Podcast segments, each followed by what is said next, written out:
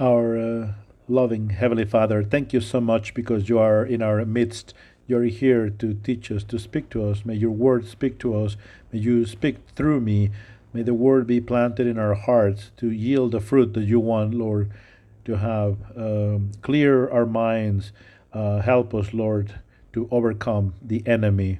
We want to be attent and alert as to what you want to do. We ask you in the name of Jesus. Amen. Today we're going to be finishing this uh, workshop of a renewed mind with the additions that we have thought uh, about. Uh, this is the, really the end of this uh, uh, workshop. In fact, this is the last week before our trip. We're going to be uh, traveling and we're going to be visiting our brothers in Querétaro, Puebla, Miraflores, and Cancun. I wish. so not only is the end of the workshop, also we are adjourning this, and also we are celebrating our eighth anniversary of uh, Minas ministry on August the third. So we are very excited, and uh, this session as we gave the workshop the last time we did uh, this workshop of a renewed mind, we uh, included this last part uh, in a form of a sermon and in a uh, preaching uh, event. But now we're going to be adding it here, and we are going to be talking about as to what implies to have a renewed mind. What we have been seeing throughout these workshops, we almost feel like if we were invincible because everything is working out for our good that the the lord is helping us not to go through a uh, pity party and uh, not to have a loser attitude the lord is using uh, suffering for our own good how god's purposes and all things are working for god's purposes and we are uh, overcoming the world and the Lord is transforming all of that for our good. And we also have been learning about how to uh, reduce the impact of the fall. Uh, we are we want to live with good understanding and wisdom because we want to please the Lord. We want to learn about God's uh, precepts, so we can also uh, have uh, and develop the good uh, deeds that the Lord has prepared for us. remember, whatever the man sows, that also he shall reap. So this is the uh, principle of uh, sowing and reaping, and uh, we don't want to be ignorant. So in all of that, we know that we, it's leading us to we it's leading us to be above the uh, circumstances because uh, anything that the enemy is plotting against us, we can have the attitude of Jesus. So now let's take a look at what else it takes to have this renewed mind and and this may not be great news, but I have to give this news to you anyway.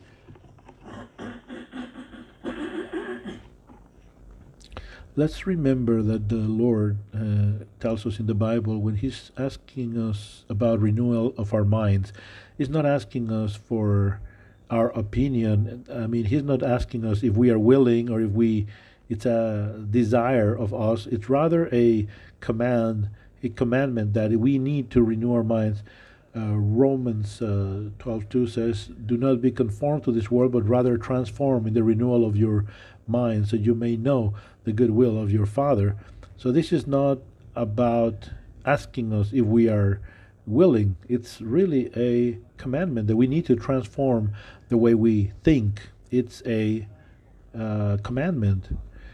It's something that is going to be leading us to go through our entire lives to learn about that. And that is something that in the book of Ephesians, uh, Paul also tells us that we need to allow the uh, Spirit to renew our thoughts and attitudes, to move away from corruption that way, so we can have, uh, once again, our thoughts and attitudes renewed. So the Spirit wants to renew all of that. And Paul is the one who is telling you do not hinder the activity of the Holy Spirit. Let the Spirit to continue to do that. Sometimes we are the first one that we want to interfere with what the Lord is doing, and sometimes it's our attitudes that we are not allowing for the Spirit to do so in our in us.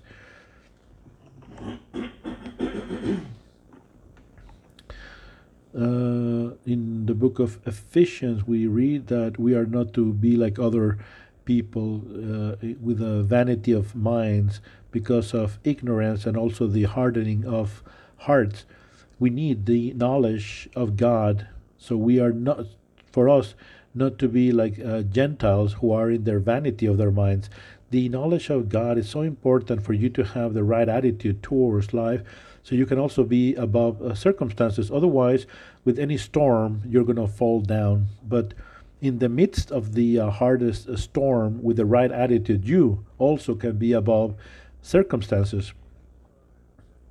It's the renewal of your mind, and also as we acquire knowledge and information to uh, find out what is God's perfect will for us. So God is placing you above circumstances and also to mitigate the impact of uh, the fall as we are living in a fallen world. So, all of that means to have a renewed mind. And why is it that necessary? Necessary. Well, we have uh, talked about that it's important for um, emotional healing. Jesus said uh, that we are to repent and believe in the uh, gospel. Repentance means to change your way of thinking for keeping sanity and that leads towards uh, salvation. It's also important because the way in which the world uh, thinks it's wrong and mistaken, and you also come from that same way of thinking. You know, it's uh, wrong, which is the way in which you see life, how you think, and what you believe it's wrong. And you need to change your belief system the way you see life because of what we read in the bible. And the issue here is that uh, you have been conformed to the culture in this world so you have that mental chip and you need to change that. Otherwise if you don't change that mental chip you will not produce the fruit that god wants to produce in you. As long as you keep on thinking the way the world thinks, you're going to be acting the way the world acts. And what if the way in which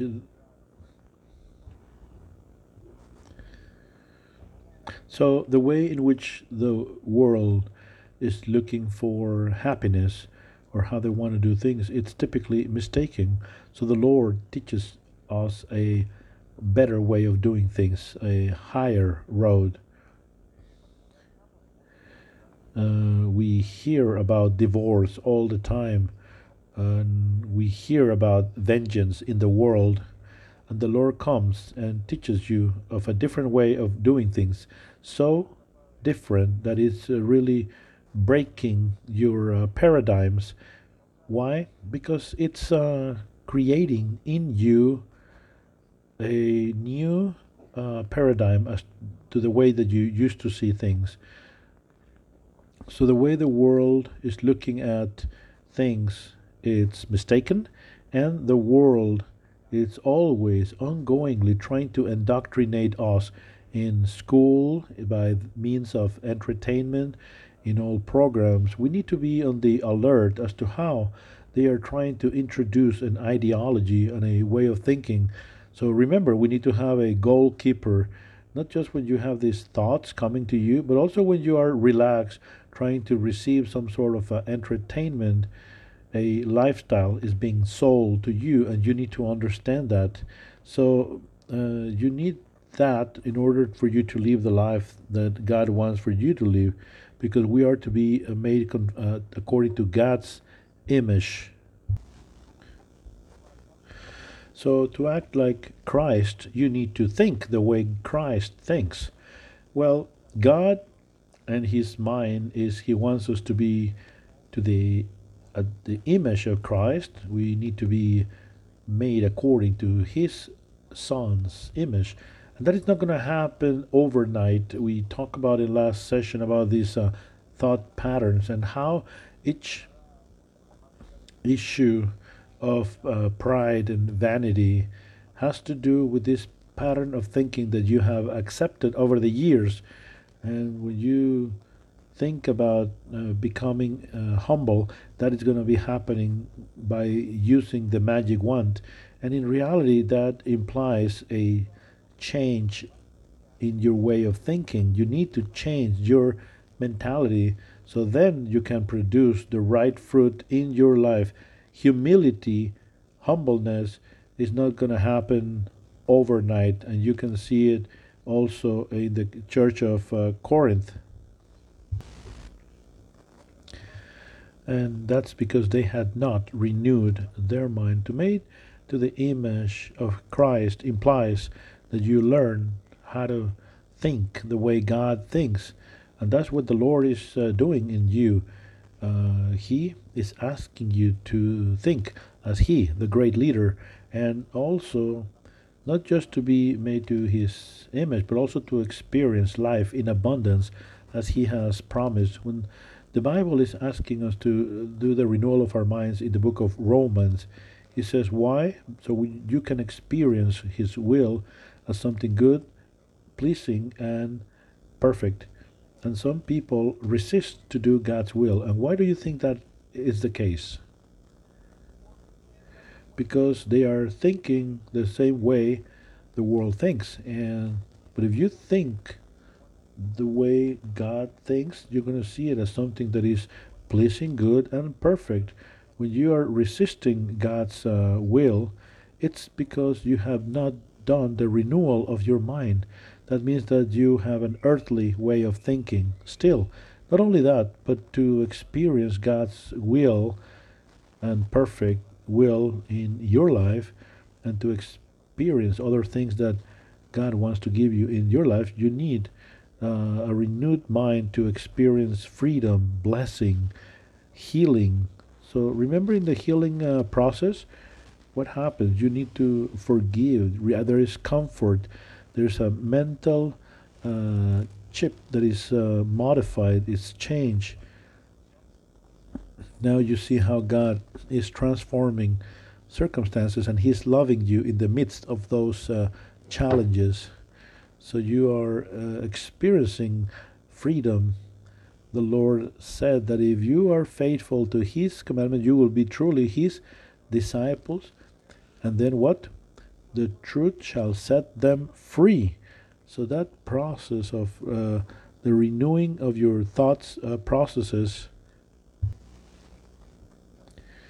it means that you need to experience the life that God wants you to experience.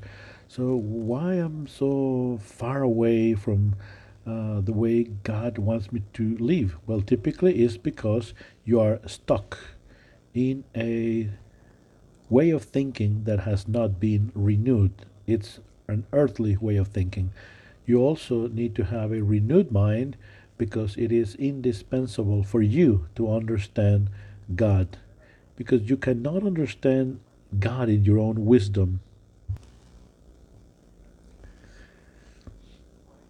In your current paradigm, for you, God it's a being that you cannot understand. The only way you can uh, receive meaning from God is by changing the way you think. In First uh, Corinthians, we read that there's a the mystery of God's wisdom, something that has been hidden, and that God has predestined for our glory since eternity. None of the rulers of this uh, world understood that. Otherwise, had they uh, if they would have had that understanding, they would have never crucified the Lord Jesus. So, uh, rulers, spiritual powers, not even angels, fallen angels, uh, Satan, and all of them, they were not able to understand uh, God's mentality. And also in First uh, Corinthians, uh, Paul says, the uh, message of the cross is madness for those who get lost. Madness for those who get lost, but for those who get saved, this is the power of God. So, what's the difference between both? When you try to understand God from your uh, earthly paradigm, it's craziness, it's madness, what God says, what God does. But when you understand God's logic, when you have His mind, then it's power. Uh, it is written, I will destroy the wisdom of the wise men. Where is the wise man? And where is the uh, philosopher of this era? God has turned that wisdom into madness.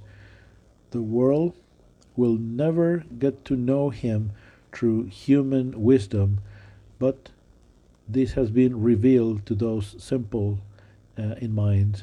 So no one will get to know God by means of human wisdom. Meaning, in your human way of thinking, with you, that uh, paradigm, it's impossible to understand God. So you need to be made simple to understand God's mind. There's so many who are asking for miraculous signs.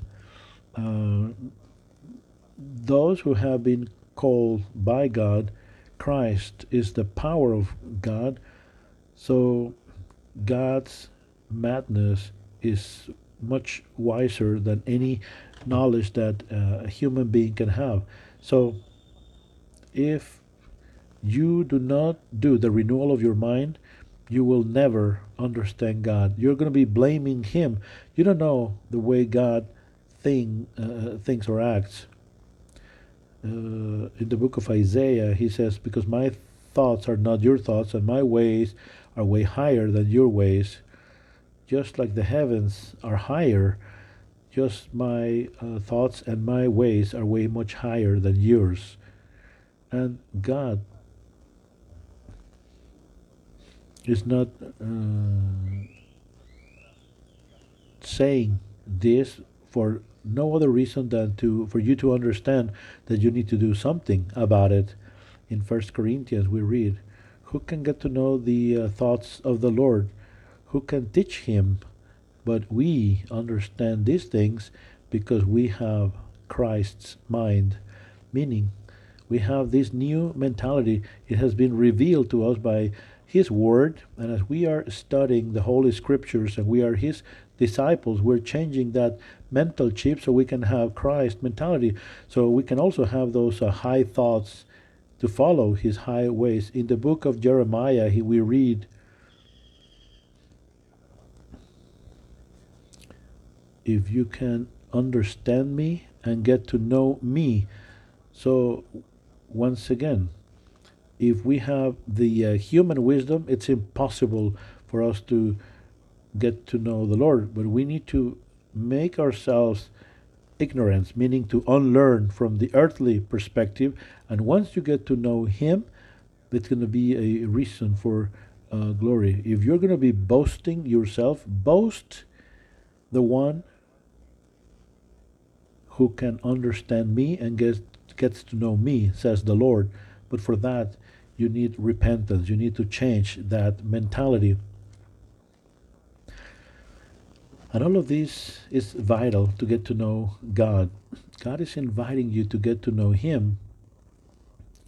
But for you to get to know me, you need to renew your mind, to experience that life in abundance. You need to do that renewal of your thinking. And we know the blessings that will come when we do that. Very few understand what implies to do this renewal of your mind.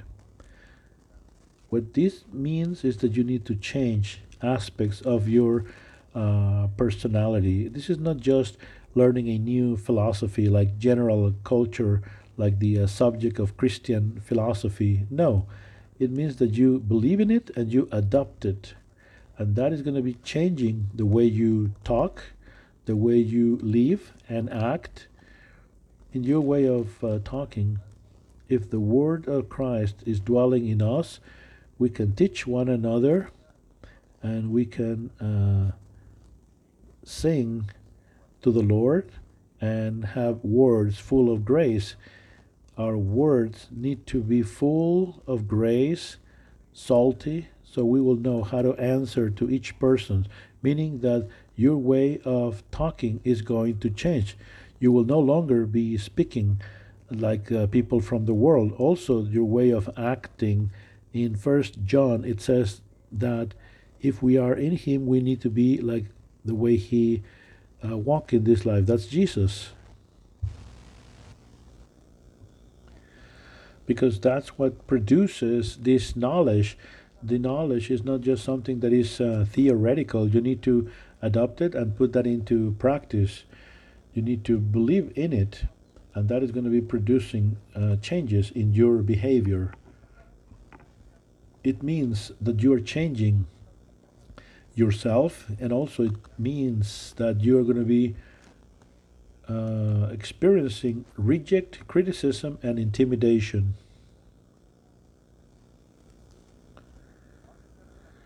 It means rejection, criticism, and intimidation from the world. Because you no longer are you fitting in. They do not understand you. You are speaking differently. You are acting differently. You are like the ugly duckling. You're the uh, fanatic. You're the one that always says uh, hallelujah. You're not uh, talking uh, about superficial things. You're no longer complaining the way you used to. You don't have the same value system. You're conversations are no longer around your uh, vacation uh, trip or gossiping or because you do not no longer share the same uh, opinion. You may be uh, labeled as homophobic uh, fanatic and so forth and so on. Jesus warns us about that in the book of john. I have uh, given them your word, and the world hates them because they are not from the world, just as I am not from the, the world. Because we have now the knowledge that comes from the Word of God, because of the transformation that is produced in your life because of the Word of God. Jesus has given us that Word when that is uh, made alive in your being, it produces changes and transformation. No longer you can fit in. You are uncompatible. Uh, you are no longer participating on destructive behaviors, and that's the reason why you get criticized because of that process of the renewal of your mind. Your value system has changed warning they're going to be surprised and they are also going to be uh, labeling you in all different ways you see that's what it implies some of you have already experienced that uh, reject uh, criticism and intimidation from the world in the book of john we read uh, the uh, false prophets speak from an earthly perspective so the world listens to them we uh, belong to God, and only those that know God listens to us. That's how we can distinguish between the spirit of lie and the spirit of truth. Our perspective is different, and therefore the world will no longer listen. You will get rejected. More so, we talk about the uh, presence of God, and demons get all tense up when they feel that God's presence is near. Why? Because of what you have inside of you. It's God's presence. The book of John, we read uh, trying to encourage believers, uh, brothers and sisters, don't be surprised if the world hates you. If the world loves you, there's something that is just not right. If the world hates you, remember that they hated Jesus first if you were from the world, the world would love you, but I have chosen you from the world, and that's why the world hates you. Because no servant is above the master. If I have been persecuted, you will be persecuted likewise. And that's very heavy because you are no longer fitting in, and the world is designed for dissolving and eliminate anyone who thinks differently you and I, the Lord came with His word to change our perspective and our outlook of life, and that renewal of our minds makes us for us not to be fitting in the world. So the world is saying, wow, this person is no longer thinking like us. And they are going to start uh, placing us uh, and giving us labels because you're no longer fitting in that old mold. I have heard uh, so many cases of people who uh, they give themselves to the Lord, and then uh, the parents are uh, in shock because of that different behavior because now the son the daughter are speaking about god all the time and that's a, a, a shocker for uh, family members but it's all all is for the good of those who are now christians. And yet the reaction comes from parents and they are they start thinking oh is my son going to be a priest now or my daughter is she going to be a nun?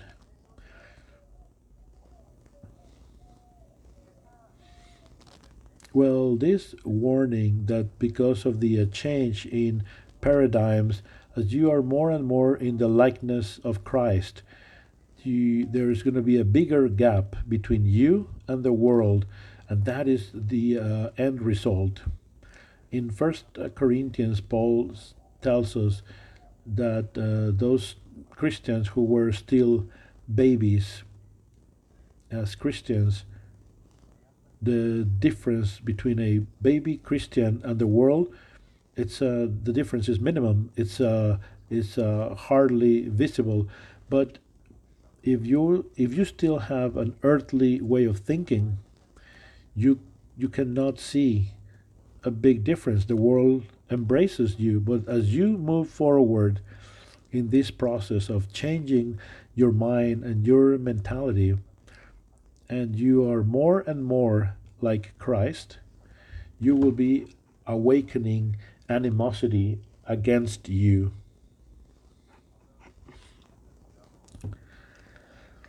There's going to be uh, opposition developed against you that will be uh, coming from the world. But let me tell you something. Also from the church, believe it or not. Also from the church. Because you may say, well, my friends are from the church, I go to church, my main uh, circle of friends it's from the church. Well get ready because as you're renewing your mind you are no longer doing things that are even happening among christians. And this may be taboos traditions or uh, human doctrines but you are advancing in the renewal of your mind. You may be criticized because you are advancing in that process of the renewal of your mind You may, as you are changing your mentality, because you are uh, changing your outlook of life, it's more uh, Bible based, you can awaken animosity uh, against you, also coming from your brothers and sisters from the church. I remember in my own process of conversion, I began reading the uh, the Bible, and then you read uh, passages uh, about things that uh, you should be doing, but no one is really following in the world, and you think that okay, well, I guess I've just skipped this passage because no one is really following. Of the people that I know, they are not following, so it it maybe is non-applicable. As I was a new uh, believer, I remember that in one sermon I heard that uh, those passages I definitely needed to take them seriously but my context was uh, earthly and mundane. So the Lord taught me, These are my commandments. This is something that you need to take into consideration so you can change your outlook of life. Then I understood. But at some point, you are seeing among your brothers and sisters in the church that some of the passages they just flat out skip them. And as you're trying to get, uh, you're sticking to them, then you awaken animosity uh, against you. and that is from the church because you are uh, breaking paradigms. Remember the case of Paul? Actually, it's uh, Peter when he broke a paradigm of the church, the primitive church. You must remember that the primitive church, it began only among Jews. And they were only uh, sharing the uh, gospel with the Jews. Maybe some uh, were uh, preaching to the Gentiles after uh, Stephen was uh, stoned. And they were preaching the gospel to the Gentiles, and uh, churches were being founded in other places, and they were considered uh, rebel type of uh, Christians. But the leaders were not doing that. But we know what happened with Peter as he was preaching to Cornelius. Remember?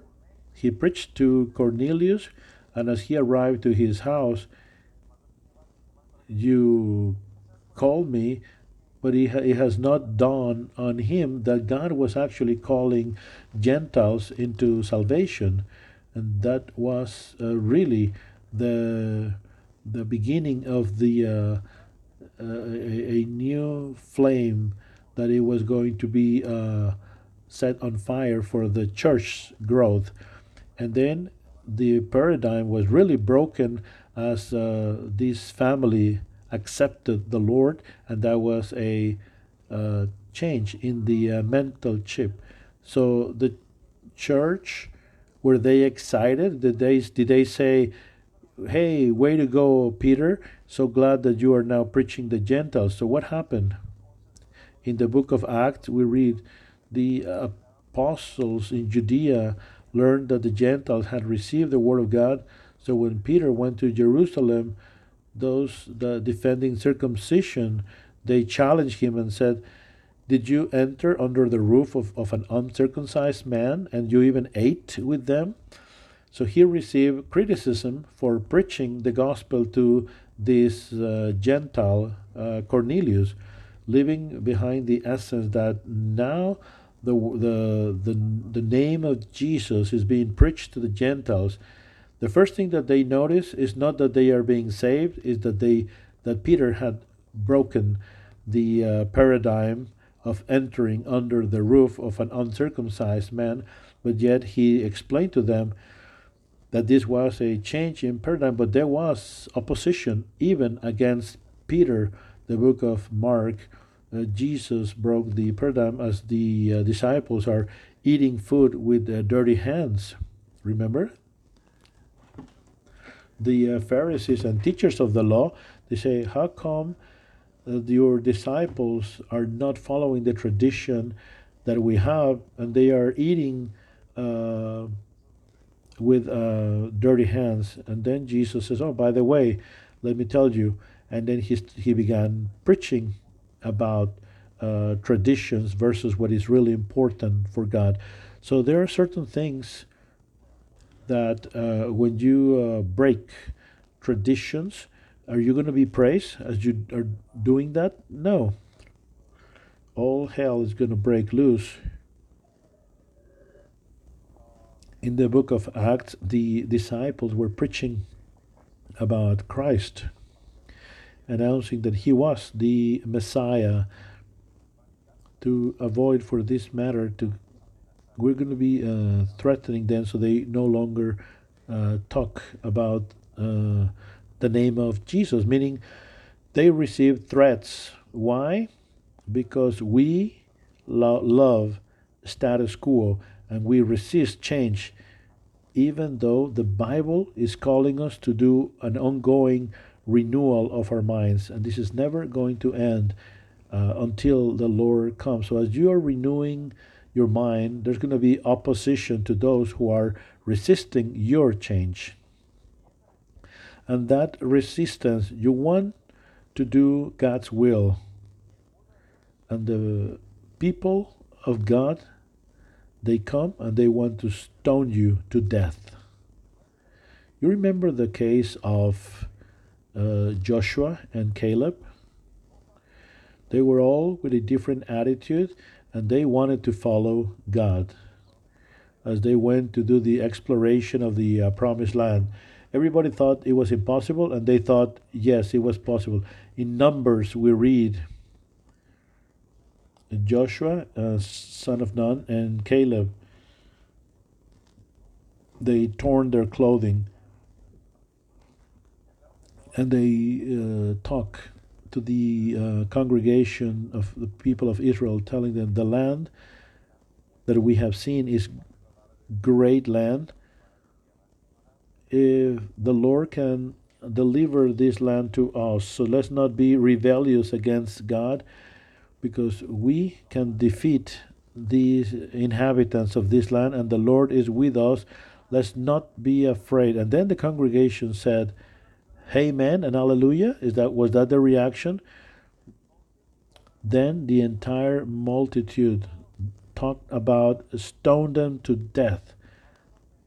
Talking about stoning Joshua and Caleb because they were speaking words of encouragement, believing that they could conquer this land if God was with them. So, as the Lord was teaching me more and more about the scripture, I understood that there were uh, paradigms in the church that were just uh, completely out of context as a young Christian, I remember that I dared to question those paradigms and then I dared to follow what the Bible says.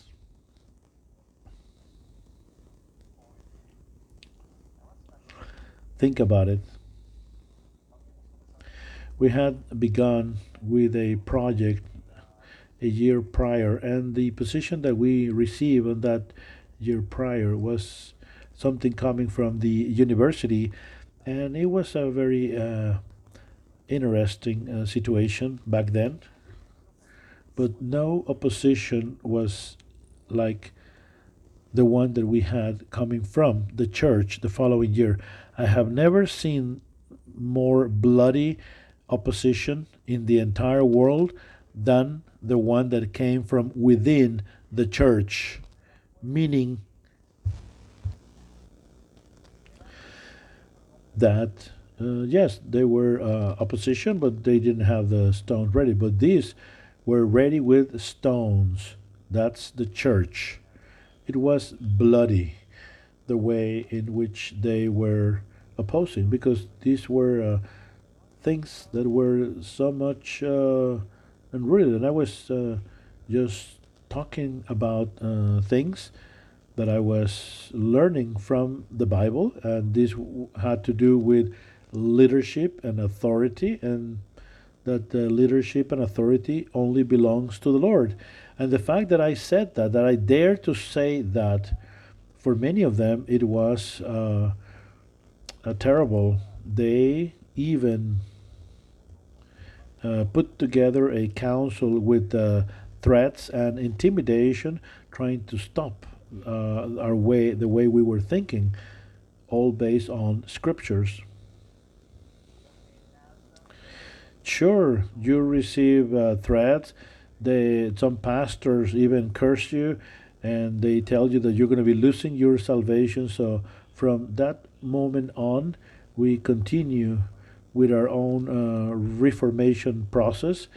And look at us, we're here today and a young man came to me and he wanted as he saw this the discipleship material he was in shock because he realized he comes and he tells me and say hey alberto i realize that many things in the church that i attend that they are not based on the bible for what i'm hearing hearing here and i don't know what to do shall i change or stay and try to start a change, well, sure, stay and try to uh, spark a change. But I had to warn him as to what was uh, going to happen. I'll tell. I'll give you some warnings. I told him by WhatsApp. So I wrote a text.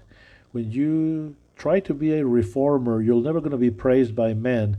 To the contrary, as you try to align yourself and ministries to God, will come with opposition, especially if you are breaking the uh, paradigms that the church has been adhering to for so long. And if you have that concern in your heart, surely is God the one who is motivating you to do so. And even if you died in that attempt, it's going to be worth it. That's what I told that young man. Even if you die in that attempt. But you need to be aware of that. And sometimes these uh, people, I mean, the enemy is going to be tampering with your way of thinking. The enemy is going to hinder the renewal of your mind. When you come to church, he wants for you to get stuck in your old way of thinking. So you will be rejected, you will receive criticism and intimidation, first of all, from the world. But as you keep on moving forward, even from the church, and you need to be on the alert for that. All because you're thinking differently, because you're thinking more in adherence to the Bible. And the other thing that implies then is going to be some level of loneliness. In this process, you will see that there's uh, very few people thinking like you.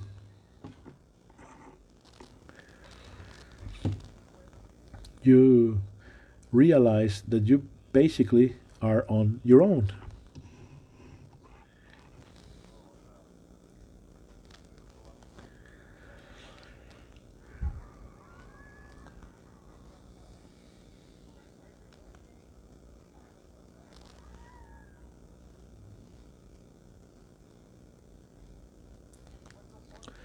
So, yeah, you are there by yourself because then uh, these are very uncomfortable uh, topics. The Lord never was afraid of facing uh, uncomfortable topics.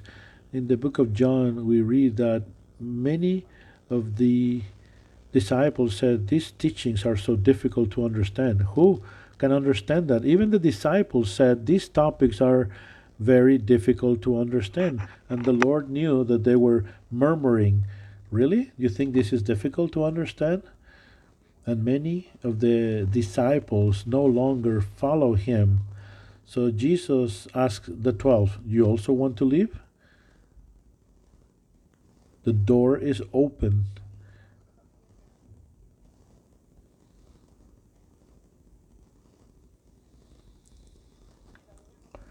And the Bible warns us about that in Second Timothy. The time will come when the people will no longer hear the sound doctrine. They will be looking for teachers and eager to hear what they are wanting to hear. You need to accept the Bible the way it is without adding bells and whistles, just the way it is, because the time will come when even believers will see you as a misfit someone that is no longer um, fitting in that uh, environment because you're speaking the truth the way it is. And what's important is uh, we know what the Bible teaches, and sometimes we're afraid of preaching it the way it is just because we're afraid that we're going to be uh, lonely. Uh, a pastor of a big church told told to us once if Jesus was here preaching, the majority of the people here from the church would have left already. Why? Because they know if we tell the truth just the way it is, the majority will be rather uncomfortable. You want to be a person reformed uh, biblically, and then you see that when you uh, bring up uh, topics that are uncomfortable to hear, people flee from you because people just do not want to hear about those topics, especially from the perspective that the Bible uh, presents. Once I was talking to a sister from the church, and so what are you going to be doing uh, with the uh, preachings of John the Baptist And Jesus I said, well, those were other times, and the context was different. Uh, back in those days, uh, uh, it was different. Well, you understand now about uh, more complex issues. People are just not understanding flat out.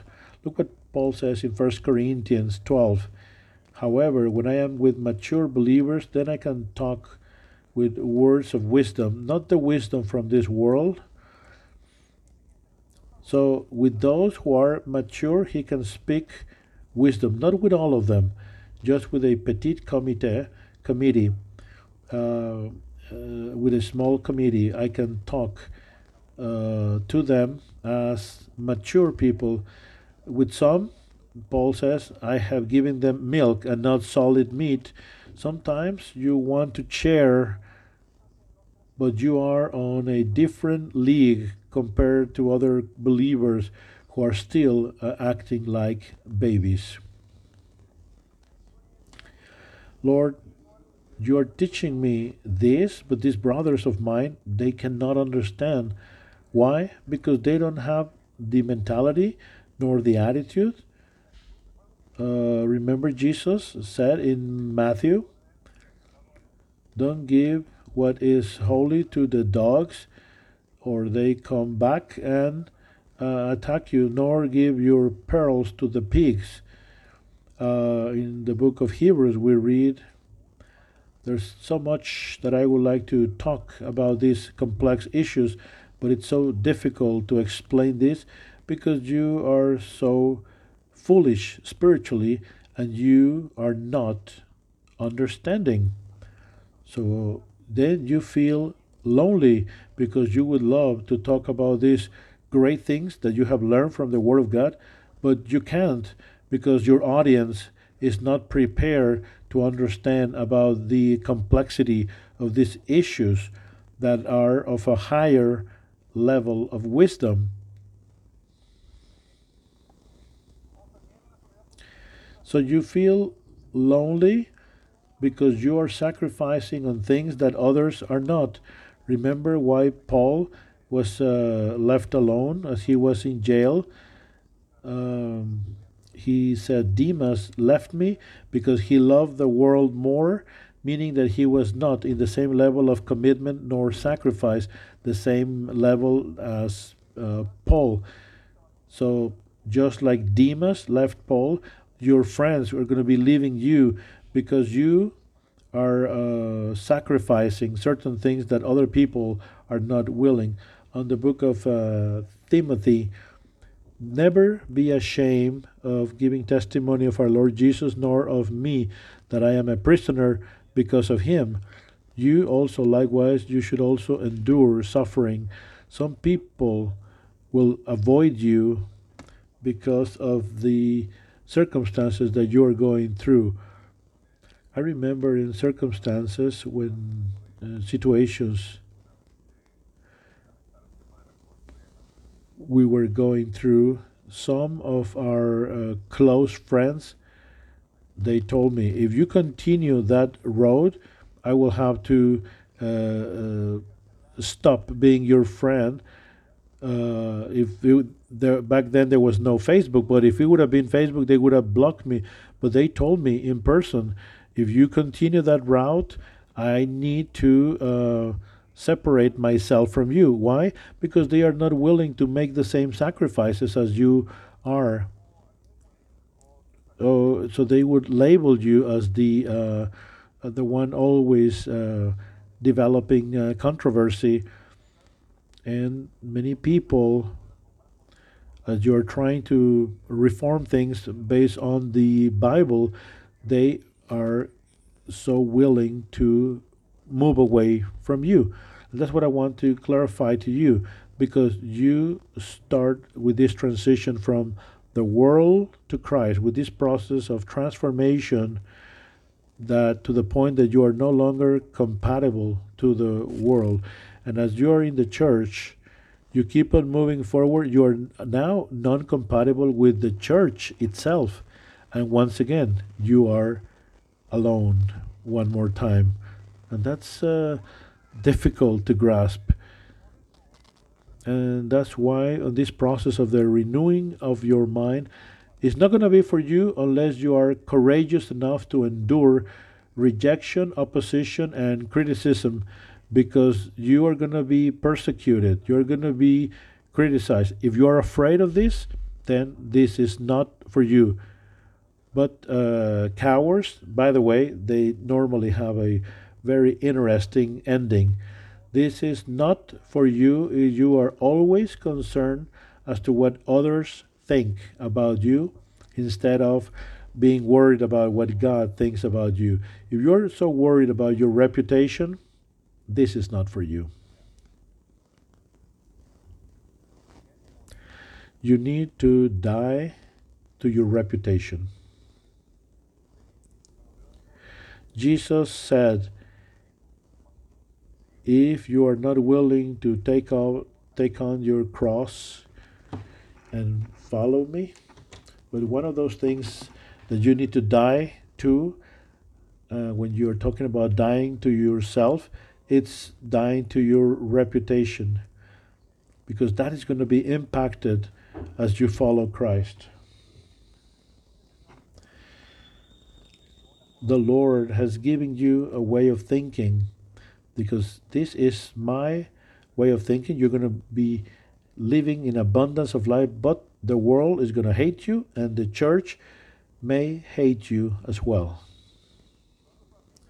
And this is not for you if you are not courageous enough, if you uh, don't care about what other thinks about you, and also if you are not willing to go through this quote unquote loneliness experience. Do you understand why this comes to the very end of the workshop? Otherwise, you would have uh, probably not taken the workshop. I'm just kidding. But let me clarify this to you. The enemy is always going to try to uh, lead you back into the world. The enemy is always going to try to bring you back to the world of being a loser and a slave. He's going to try to pull you as he he knows he's doomed and he wants for you to be doomed as well. The world and the church, the earthly church, are going to be punishing you and they're going to try to lead you to be conformed to the old way of thinking. Punishment, yes. Criticism, being rejected, you will be excluded. Those are punishment mechanisms for you to stop that process of the renewal of your mind. Okay, so you're trying, okay, you will receive this and that, and others will be also uh, gathered around you to be opposition against you. In the book of Revelation, we read about, about a church that was famous of being alive and yet it was dead. Why? Because it succumbed to the pressures of this world. The Christian doctrine has to be uncomfortable for the world, and the world pressures you in order for you to uh, mitigate that message so it's no longer uncomfortable for the world.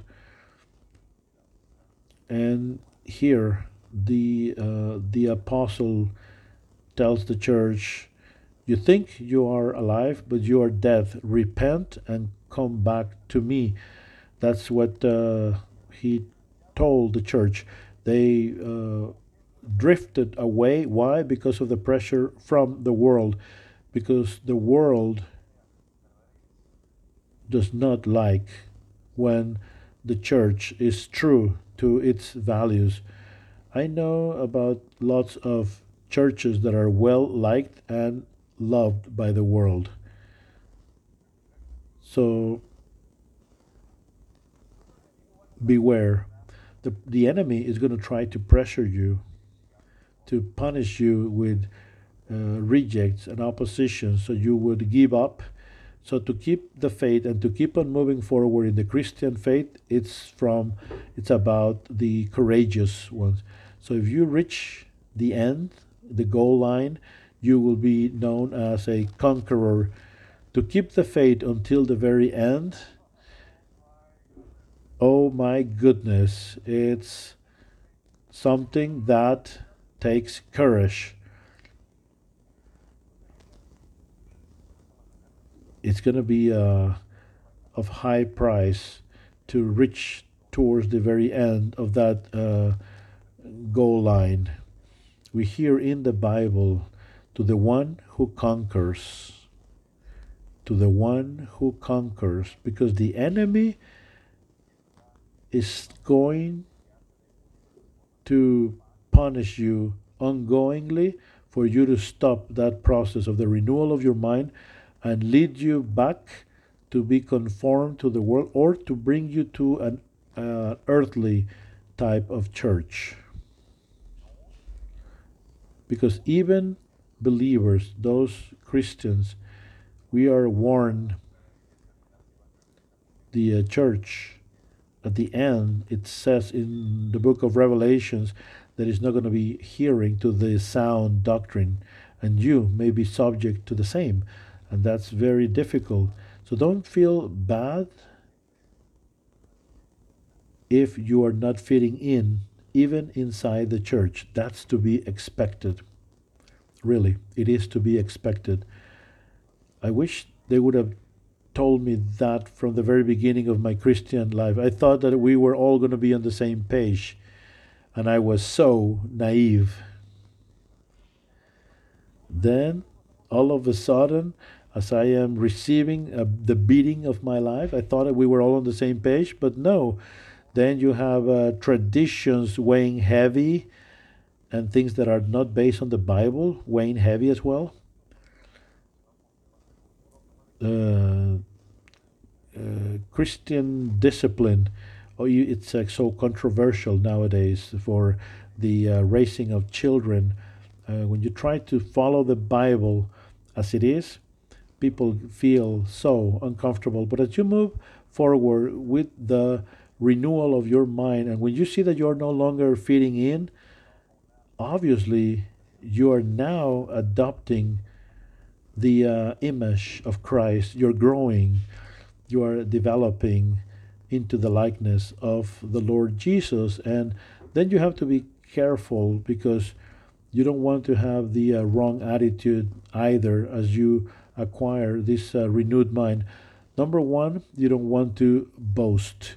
Uh, you don't want to be full of pride. That's a risk in uh, the book of Corinthians because with knowledge we may feel important, but it's love what really makes the church stronger. So you need to understand if you have uh, renewed your mind and you're no longer fitting in, well, that's good. But you still have long ways to go. This is a process of renewal. You may uh, ask yourself, what else is there? Well, the Lord will teach you what else is there for you to learn. There's so much more to learn, there's so much to change.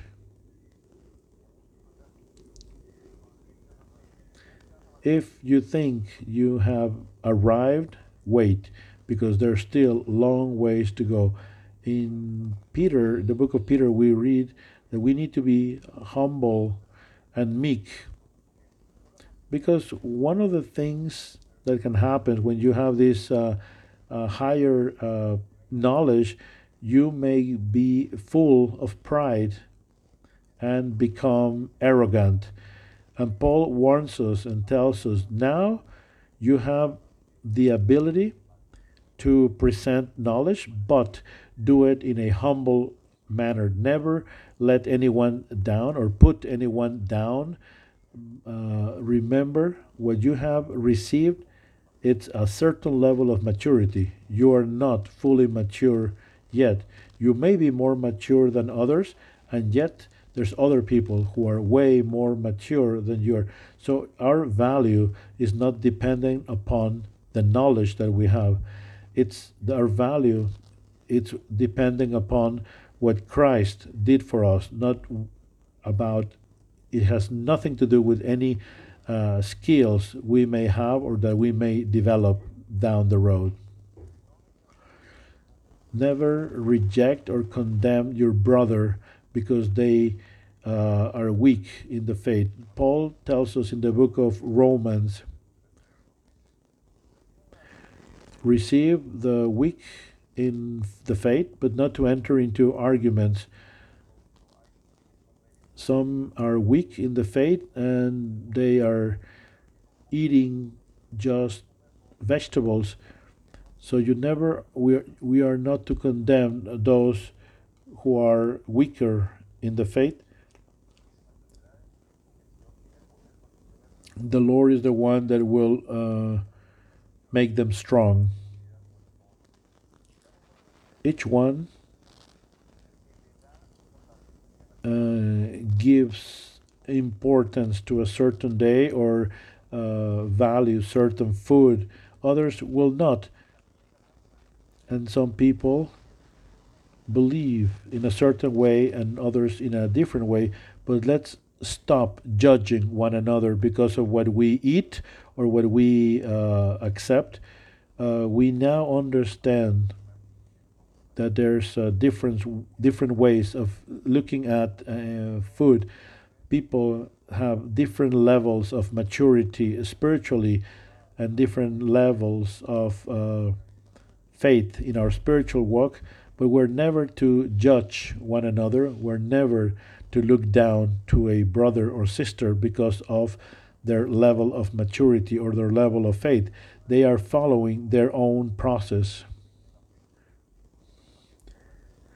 you are never to uh, take the attitude of arrogance. You need to be uh, compassionate. We who are strong should endure those who are weak and no, never to boast. If you think you are firm, you gotta be um, uh, concerned because you may be uh, vulnerable to fall down. So be compassionate about others because that's the way God sees you in your own weaknesses. I remember at the very beginning of the, my uh, work in the Lord, I thought that people were foolish and stubborn. And then the Lord told me, to, well, that's exactly the way you used to be. You used to be foolish and stubborn because we all go through uh, different stages. And uh, just as I was seeing others, the Lord saw me at the very beginning of my uh, walk in faith. And also, don't do good things that look like evil. If you are mature, you may have the freedom that other people do not have in their own paradigms. And yet, we need to give good testimony. We've got to be mindful of that. The book of Corinthians, we read that we need to make sure that our freedom it, it should never be a stumbling block for others. When we have this higher knowledge and we are eating what other uh, people have uh, considered that is not uh, um, allowed for them to eat, and yet we are not to do anything that would uh, impact into the fate of another. And we have talked about that. Your higher knowledge, you may listen to music of all sorts, everything that is good, perfect, the Paul, Paul tells us. But that freedom that we have of listening to all sort of music, it doesn't mean that with me listening to certain music, I'm going to be offending another person. If someone is a new believer and they hear that you're listening to the music from the world, they do, they do not know that you're using the filtering of your thoughts by not allowing the, the bad that is in that music to get into you and you may be offending someone else. So you, you need to be careful with what you hear, even though you have the freedom, because now you have the knowledge. But that's what it says here. Also, with uh, drinking wine, for uh, certain people, drinking wine, it can be done with no problem. But for other people, drinking wine, or drinking alcohol, it's seen as something offensive. So you know that you are never going to get drunk. You may drink uh, wine in your maturity level. You can do that. You have the freedom, and yet you got to make sure that as you're drinking that, you are not offending another because you are mindful of your testimony. So never do something good that may be perceived as evil. Also, pick your battles, meaning pick your arguments. You need to sometimes suffer your brother, your sister in their level of immaturity with the things that they say and to endure them as they are moving forward in their uh, develop, in the development of their faith. You don't want to enter into arguments, uh, Paul warns us. Jesus even also tells us there's so many things that I would like to share with you, but right now you cannot endure this knowledge. I mean, meaning down the road, uh, that's going to be revealed to you, not by me, but by the Holy Spirit. And sometimes we don't see the level of uh, development that is needed, and we think that we can uh, release concepts and truths that others cannot endure, others cannot understand. So Paul says, only when I am with mature Christians, I can then cover topics of higher wisdom because uh, Paul understood his audience and he knew that certain topics he could talk to mature people, but other topics with immature people could not be uh, addressed. They cannot understand what I am saying Paul says. Why? Because those were a higher level truths. So you need to understand that. You need to, in your process of the renewal of your mind, will lead you to a process of maturity that will allow you to be above your brothers and sisters. But this is not for you to get uh, prideful. This means that some are going to be rejecting you. It's going to mean opposition from the world and also from the church. But consider that now you are into the intimate inner circle of God. Like you are in that small group of Peter, Jacob, James. Okay, that you follow me that's remember in the transfiguration and jesus said do not tell anyone what you have seen until i am uh, raised from uh, the dead because that was once again a very uh, petite committee. Uh, consider yourself to be part of that uh, group.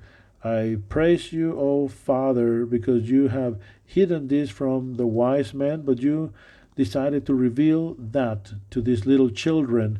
And that means that this is a small circle. Do not be afraid, a small herd, because your Father, it has pleased Him to reveal the kingdom to you all. We want to be part of that inner small circle of Jesus. We want to be those pillars. The Bible tells us that in His temple, in the New Jerusalem, you know what's going to be the temple of God in the New Jerusalem?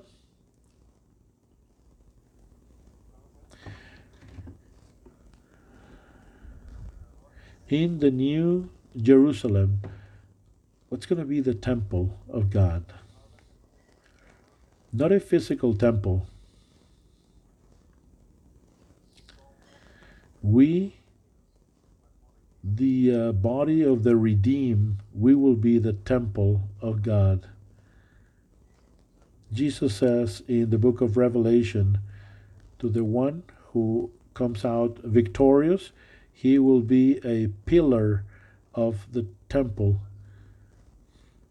So it's not that you're going to be uh, stiff like a statue uh, or a, uh, a marble column. No, because that would be so boring. No, when he talks about being a column, meaning that we're going to be important characters in the New Jerusalem, meaning that we are also going to be making decisions in God's kingdom. We are going to be important, uh, we will have important roles. And you not only have uh, columns when you have a house, you have a few ones that are the support columns. So we're going to be those important figures, important columns making decisions in God's kingdom. We will be columns and we will dwell in the house of the Lord forever. That is the body of Christ. As we're moving forward, we are uh, uh, uh, moving towards adopting those roles, those positions, but there's a price to be paid re- rejection, opposition, as we are moving forward in the renewal of our minds, looking forward to have the uh, glory of Christ. And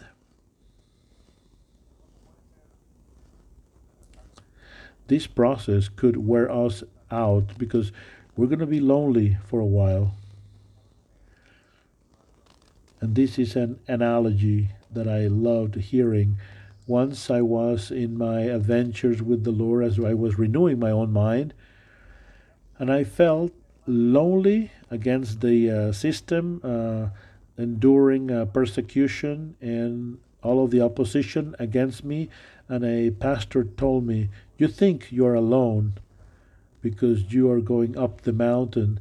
And when you go up the mountain, sure, you have to face those challenges. But the moment that you reach the peak, then you realize that there's people there that have already arrived even before you. They already paid the price. But no one else realizes that until you reach that peak. Then you know who they are.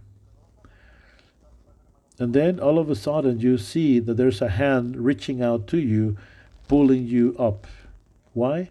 Because they have arrived and they are there. And you're also paying the price of being different by the renewal of your mind.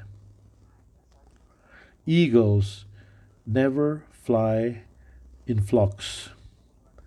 Eagles fly at a very high altitudes, but they do that alone. And many times we have to be like that, flying high, just you and God, enduring opposition and criticism because you decided to think differently, to be like Christ.